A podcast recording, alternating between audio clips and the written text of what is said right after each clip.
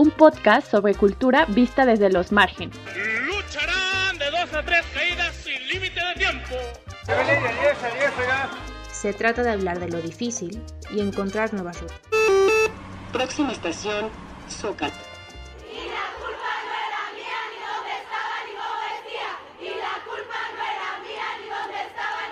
Porque creemos en lo colectivo para acompañarnos desde los afectos. Para romper la hegemonía de la creatividad y ampliar las narrativas. Para rendir homenaje a nuestras historias y linajes. Marginal. Marginal.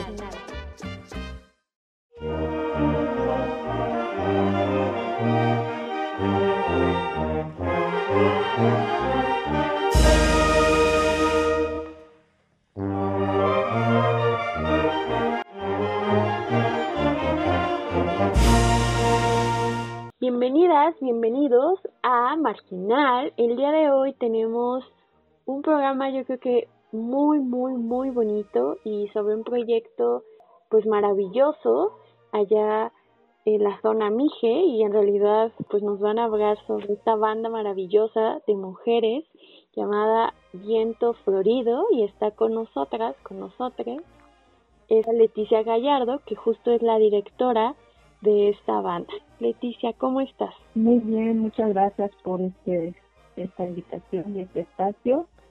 Pues vamos a platicar un ratito y comentarles sobre el trabajo de mujeres del viento florido. ¿Cómo fue comenzando y dándose forma este proyecto? Yo sé que empezaron eh, hace ya un ratote como oficialmente, pero los estos instrumentos no tiene mucho o bueno algunos años algunas décadas de que las mujeres empezaron a hacer a practicar y a aprenderlos.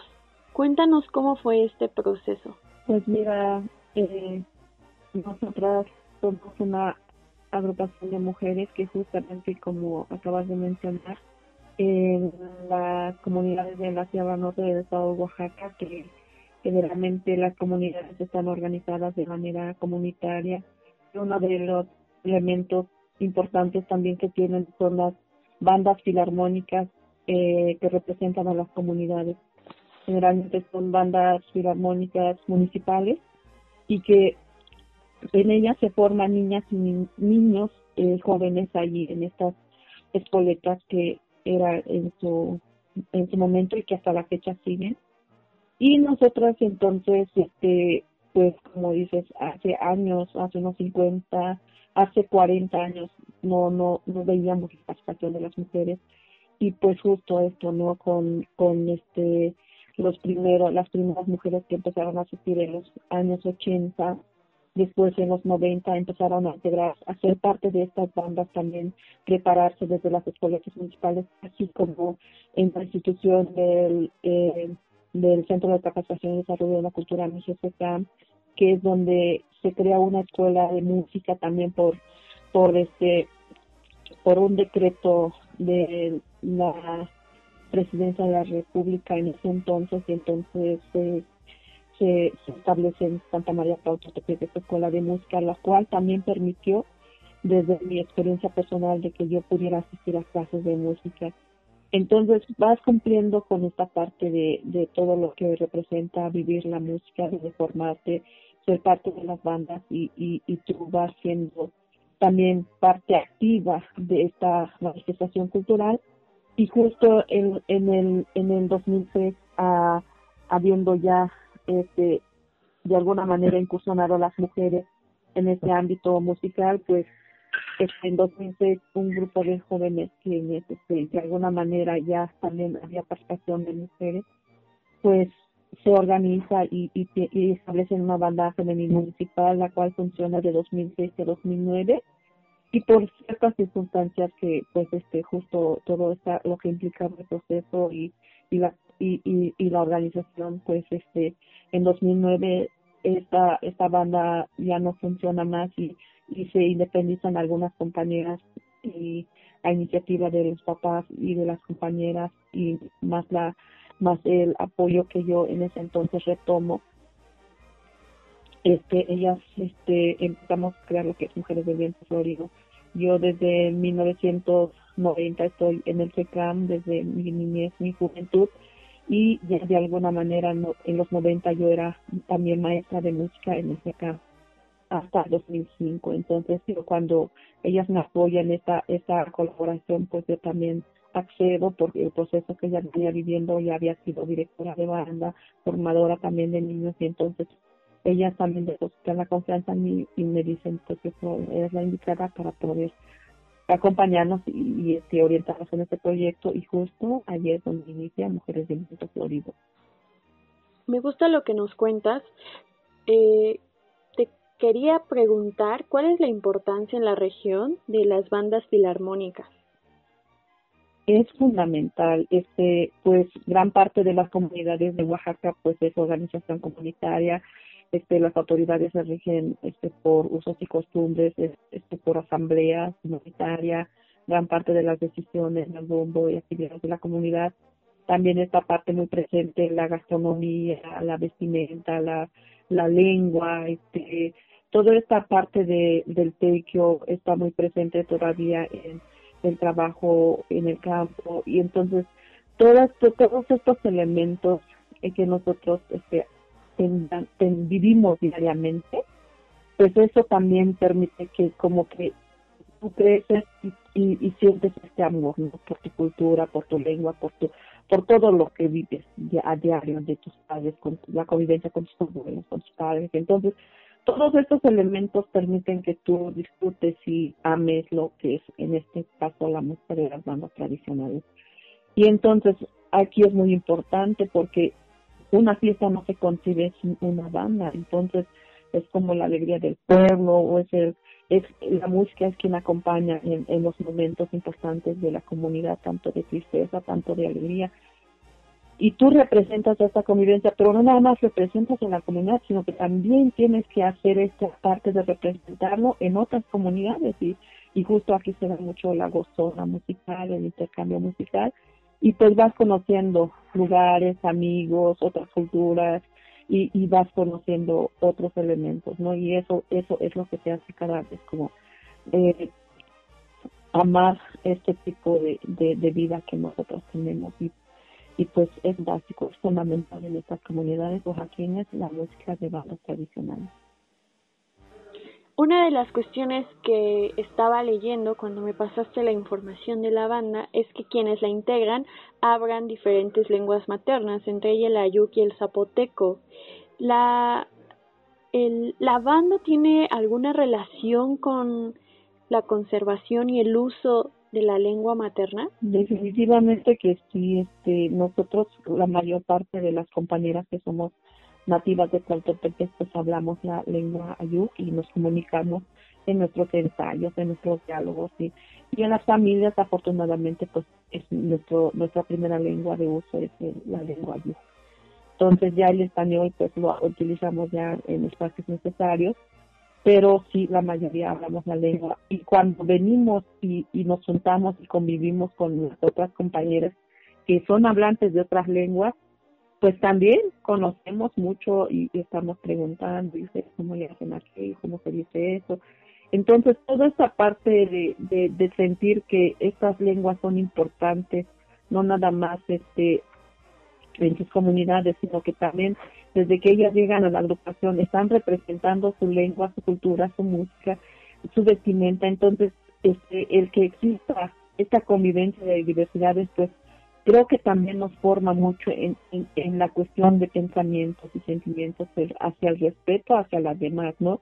Yo soy importante, mi lengua es importante, pero la tuya también es importante. Entonces, esa parte nos genera mucho esta agrupación porque pues conocemos mucho más allá, no nada más de la música, sino que conocemos mucho más allá de cómo son ellas, de su familia, de su comunidad, de sus usos y costumbres y, y todo lo que implica también su vida, ¿no? Y creo que es algo bonito que hemos logrado aquí con esta agrupación. ¿Cuántas mujeres conforman esta banda y de qué regiones viene?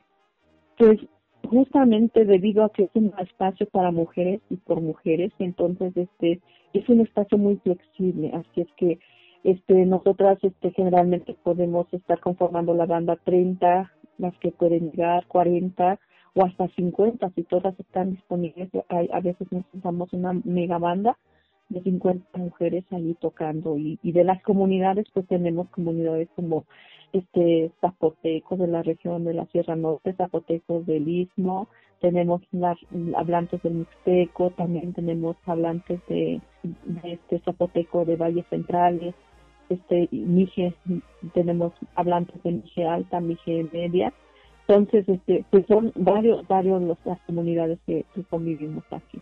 Claro, aunque seamos Mijes, pues cada pueblo tiene una esencia y una variante muy muy muy particular, muy de su comunidad, entonces son muchas variantes lingüísticas las que conviven. Estuve revisando tu, tu currículum o tu sembranza y bueno, encontré cosas que me parecieron fundamentales y que me hicieron entender por qué eres la directora de la banda. Y es que eh, no solamente has tenido un acercamiento desde pequeña con la música, como nos mencionaste antes, sino que también eres maestra o fuiste maestra de primaria en una em, escuela bilingüe, ¿no? O la dabas en lengua materna. Para ti esta forma de enseñar, ¿cómo lo llevas hacia la música y cómo lo relacionas con abrir un espacio para mujeres en la Sierra Norte de Oaxaca? Pues mira, esto de la docencia, sigo siendo docente, ya llevo 20 años de trabajo docente en con niños de, de primaria, justamente en, en contexto este con este sistema de educación indígena.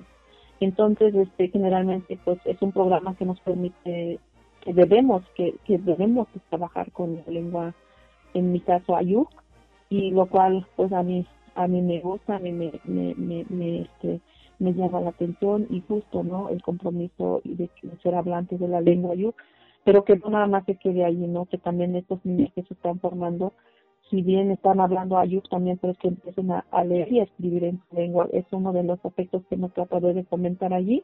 Y por supuesto que la música, como en todos lados que voy, pues siempre voy a estar allí llevando la música. Y claro que pues hago cantar a los niños, hago pequeñas composiciones para ellas y pues vamos y cantamos en el salón, cantamos en las, en las este, los festivales, en las en los programas sociales de la comunidad, bueno, siempre tratando de, de, fomentar la música y la lengua, ¿no? En, estos niños que afortunadamente a ellos les encanta, ¿no? Ellos son felices cuando los pongo a cantar en Mije y eso y eso también va formando como a, niños con con mayor seguridad de que pues su lengua es importante, es este tan importante como el español y, entonces que también puede leer y escribir.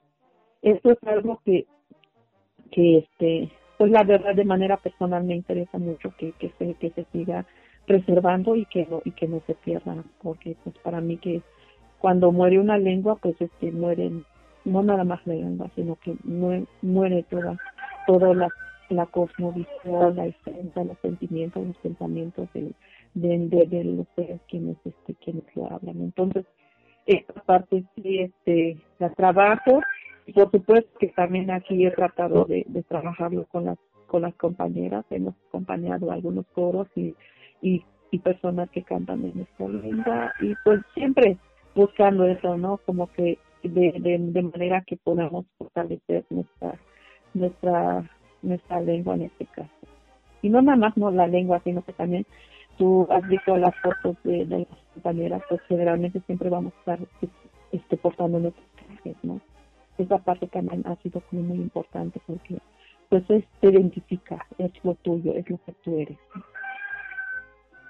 Por ahí escuchamos a tus gallitos al fondo, mientras decías es lo que tú eres y entonces me hace pensar la importancia que tiene revalorar estos saberes desde un territorio, desde una comunidad, desde un cotidiano particular y también enriquecer y dignificar estos saberes, decir esto es valioso, nosotras somos valiosas y por eso me gustaría que, pues no lo sé, que me platicaras un poco históricamente, porque si las mujeres, como tú nos contabas al principio, hace 40, 50 años, no tocaban estos instrumentos, tú que has estado en el desarrollo de, digamos, de una gran parte de este camino, ¿Cómo ha sido para ti el recibimiento en las comunidades, la negociación también de los espacios? Eh, ¿Ha habido alguna problemática o no? Al contrario, ha habido un apoyo, eh, digamos, siempre presente. Las chicas que participan y que van creciendo también a partir de estos instrumentos, ¿cómo has visto tú que cambia su imagen sobre sí mismas y su relación con las otras mujeres? Pues mira, eh, aquí lo importante es todo este contexto que te acabo de platicar, que es muy importante, el por qué quisimos ser parte y por qué fue como de manera muy natural el querer ser parte de la música.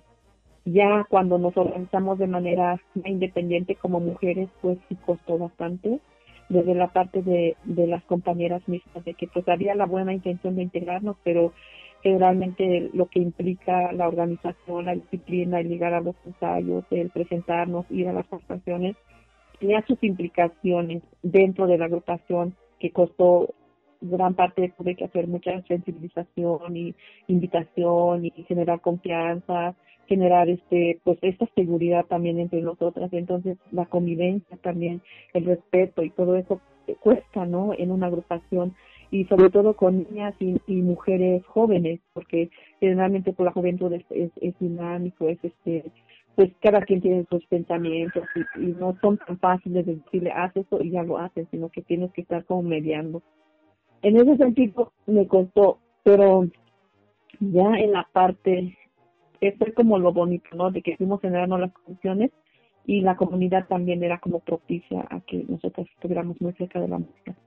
La otra parte que es este, lo más lo más difícil es que pues por supuesto que el, el, empezar a romper con estos esquemas de, que las mujeres este, empecé, empezáramos a salir fuera de casa, ir a otras comunidades y este hacer cosas que eran como exclusivos de hombres. Claro que generó algo descontento y sigue generando descontento en algunas personas, pero este creo que también el que hayamos sido dos, tres, después diez, después veinte y después treinta, creo que también eso eso nos hizo cada vez más seguras, más fuertes y, y cada vez este, más aceptadas y empezamos a presentarnos en diferentes espacios y, y aunque hubiera estos señalamientos y aunque hubiera estas críticas no tan buenas, este, pues este, fuimos como pues como tejiendo este esta, esta parte de que pues sí podemos este sí podemos avanzar y y, y lo que estamos haciendo no es no está mal entonces entre nosotras nos animábamos ¿eh? y esa parte creo que siempre va a haber va a existir en esta sociedad que de alguna manera pues nos han formado con con como muchos muchos este muchas reglas que como mujeres tendríamos que estar cumpliendo que pues tú creces este estudias puedes este casarte, cuidar a tus hijos, a tu esposo, y como que de allí, este, sobre todo en las comunidades indígenas, ¿no? Era como un poco más mal visto el que tú empieces a romper con estos esquemas que ya está, está venían, venían practicando las mujeres por cientos de años. Entonces de repente llegas y, tú empiezas a romper esto, pues lógico que no eres tan bien vista y no eres bien recibida, ¿no? Siempre va a haber críticas hasta la fecha. Entonces, este, y hemos demostrado que sí se puede, que podemos organizarnos y que podemos hacer lo que nos gusta, ¿no? Claro, una de las cuestiones que hemos hablado reiteradamente, yo creo que en varios programas en este podcast, es la no idealización de los proyectos, ¿no? Siempre llevan muchísimo trabajo, siempre llevan muchísima disciplina, siempre llevan desacuerdos que se pueden arreglar de forma armónica, por supuesto, y a través del diálogo, y que ninguna comunidad es un paraíso, pero que ciertamente podemos negociar con nuestras condiciones para poder ir cambiando las cosas, ¿no? Y como tú bien mencionas, pues si empezó una, ahora somos 50 y esas 50 están cambiando el camino para ellas mismas y para otras, ¿no? Igual no necesariamente desde la música, pero desde otros caminos también podrían abrirse para las mujeres de las comunidades. Leticia, me encantaría que nos contaras eh, qué es lo que están haciendo ahora con estas condiciones actuales del COVID que no nos permite reunirnos para poder cuidarnos eh, y eh, también dónde podemos escucharlas, dónde podemos encontrar su proyecto. Pues mira, justo como en todos lados, este, pues tratando de estar en casa. Y lo que hemos podido lograr hasta hasta el año pasado, que pudimos hacer todavía algunas grabaciones virtuales, todavía nos permitíamos encontrar porque no había tanto caso en, en la comunidad. Hoy en día la historia es diferente, ya hay casos, ya hay contagios, entonces ahorita totalmente todo está parado y lo que estamos haciendo es que justo hemos subido a plataformas digitales aprendiendo y haciendo uso de estas tecnologías modernas que, que están saliendo y porque nosotros estamos hemos apostado a que queremos difundir la música que hacemos, el trabajo que hacemos. Alguien más nos animó ahí de que pues era importante para conocer este trabajo, lo cual fue una orientación y, y nosotros dijimos, le pensamos mucho, será, no será. Y bueno, ahí está, ya está difundido la música, creo que también es algo, un trabajo que estamos haciendo porque pues es eso, ¿no? Explorar y arriesgarse, ¿no? O sea, de que puede ser que a la gente le guste y puede ser que no, y entonces ha tenido buena aceptación y, y generalmente pues estamos en las diferentes plataformas, ¿no? Pueden escuchar nuestra música este, en, en Spotify, en YouTube, en todas las plataformas que permiten esta, esta parte de la de reproducirlo. Y también estamos en, en nuestra página de Facebook, que generalmente es donde compartimos nuestros trabajos, que es eh, Banda Femenil Regional del Viento Florido, igual en Instagram, arroba Viento Florido, eh, Twitter de la misma manera. Y pues este ahí estamos compartiendo lo, lo que venimos haciendo, lo que queremos hacer y lo que, que estamos tratando de hacer, que también la música tradicional de bandas filarmónicas de Oaxaca pues sea escuchada no nada más en estos territorios, sino que pueda también otra gente conocer nuestra música, nuestra cultura y el trabajo de mujeres. Pues Leticia, qué felicidad escucharte, escuchar sobre este proyecto. Yo ya las había escuchado, digamos, su música a través de estas plataformas digitales y espero con muchas ansias algún día poderlas ver en vivo. Ojalá se me haga ese, ese regalo en la vida y te agradezco muchísimo que hayas estado el día de hoy con nosotras, a todas y a todos quienes nos están escuchando por favor búsquenlas y también creo que es otro de los ejemplos que hemos visto aquí en el programa de cómo a partir de proyectos culturales que en términos eh, no solamente artísticos, sino en términos de gestión con las comunidades pueden cambiar ciertas condiciones, sí, a partir de un trabajo muy duro de disciplina y de diálogo, pero que sí pueden cambiar las condiciones para las sujetas, sujetos que están ahí. Leticia, muchas gracias por acompañarnos. Y también muchas gracias por el espacio, a cuidarse mucho y, y reciban un gran saludo desde Tlautoltepec, México.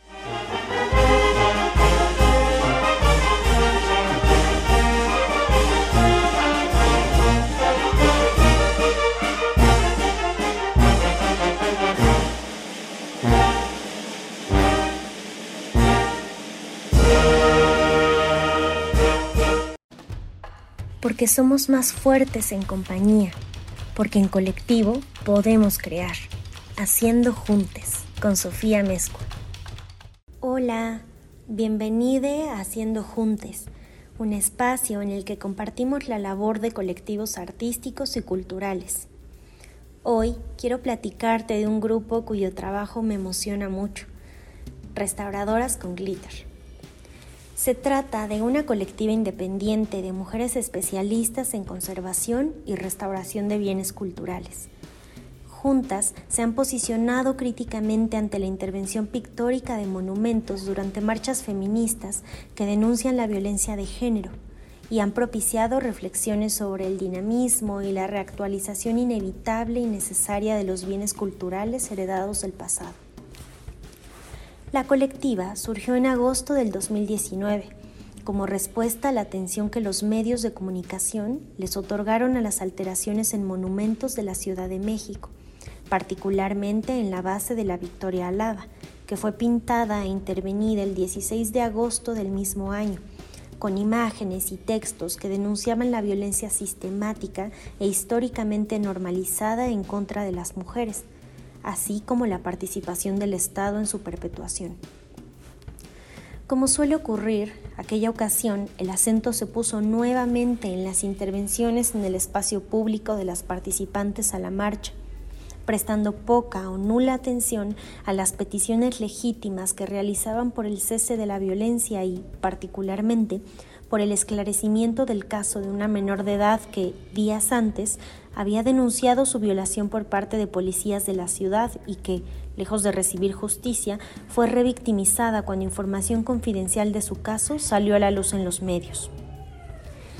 Ante estos hechos, las restauradoras con glitter se unieron para entregar una carta petición al presidente de la República y a la jefa de gobierno de la Ciudad de México, en la que explicaban que la pintura en los monumentos debía entenderse como una manifestación cultural de la desesperación ante una problemática social alarmante que lejos de detenerse aumentaba cada día. Por su relevancia social, histórica y simbólica, la colectiva solicitaba en este documento que las pintas fueran documentadas minuciosamente para su preservación y memoria, además de que se mantuviesen intactas hasta que el gobierno emprendiera las acciones necesarias para garantizar la seguridad de las mujeres en el país. Una parte fundamental de la carta menciona, el patrimonio cultural puede ser restaurado. Sin embargo, las mujeres violentadas, abusadas sexualmente y torturadas nunca volverán a ser las mismas. Las desaparecidas seguirán siendo esperadas por sus dolientes y las asesinadas jamás regresarán a casa. Las vidas perdidas no pueden restaurarse, el tejido social sí. Días después de esto, las restauradoras con glitter pudieron realizar la catalogación y el registro de las obras en la Victoria Alada o Ángel de la Independencia, recordando que este gesto les otorgaba la legitimidad que merecían como expresiones culturales de una coyuntura histórica que debía despertar la reflexión, el recuerdo de los hechos y, en última instancia, el cambio social. La documentación impide que nos arrebaten la memoria de lo ocurrido, nos invita a no olvidar. El trabajo colectivo de restauradoras con glitter abona a un cambio de paradigma en lo que se considera importante o memorable en el ámbito cultural. Sus integrantes nos recuerdan que los monumentos no son nada sin la gente que los acuña y que dialoga activamente con ellos. No solo el Estado es dueño de las narrativas que se juegan en el espacio público, sino también nosotras, en ese mismo sentido, la colectiva invita a modificar la propia forma en que nos referimos a lo que se ha llamado patrimonio, cuya derivación etimológica recuerda que históricamente han sido los hombres los que han tenido el derecho de heredar bienes. En la lucha por la enunciación de grupos silenciados como las mujeres, se vuelve político el renombrar al patrimonio como herencia o bien cultural, denotando que no pueden ya considerarse como propiedad patriarcal. Las narrativas de lo público también las tejemos las mujeres. Y bien, eso es todo por esta ocasión. Gracias por acompañarme. Nos vemos la próxima para platicar de otro grupo o colectivo. Adiós.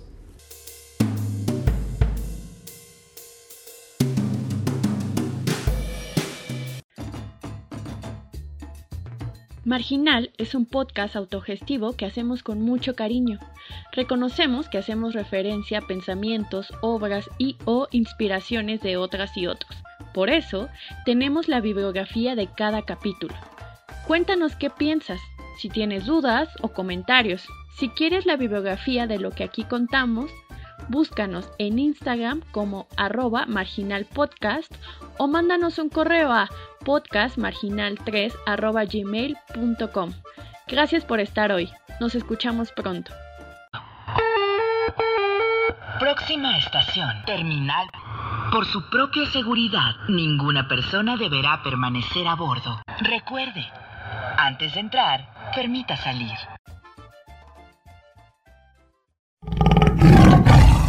Marginal es un podcast original de Producciones Rugido.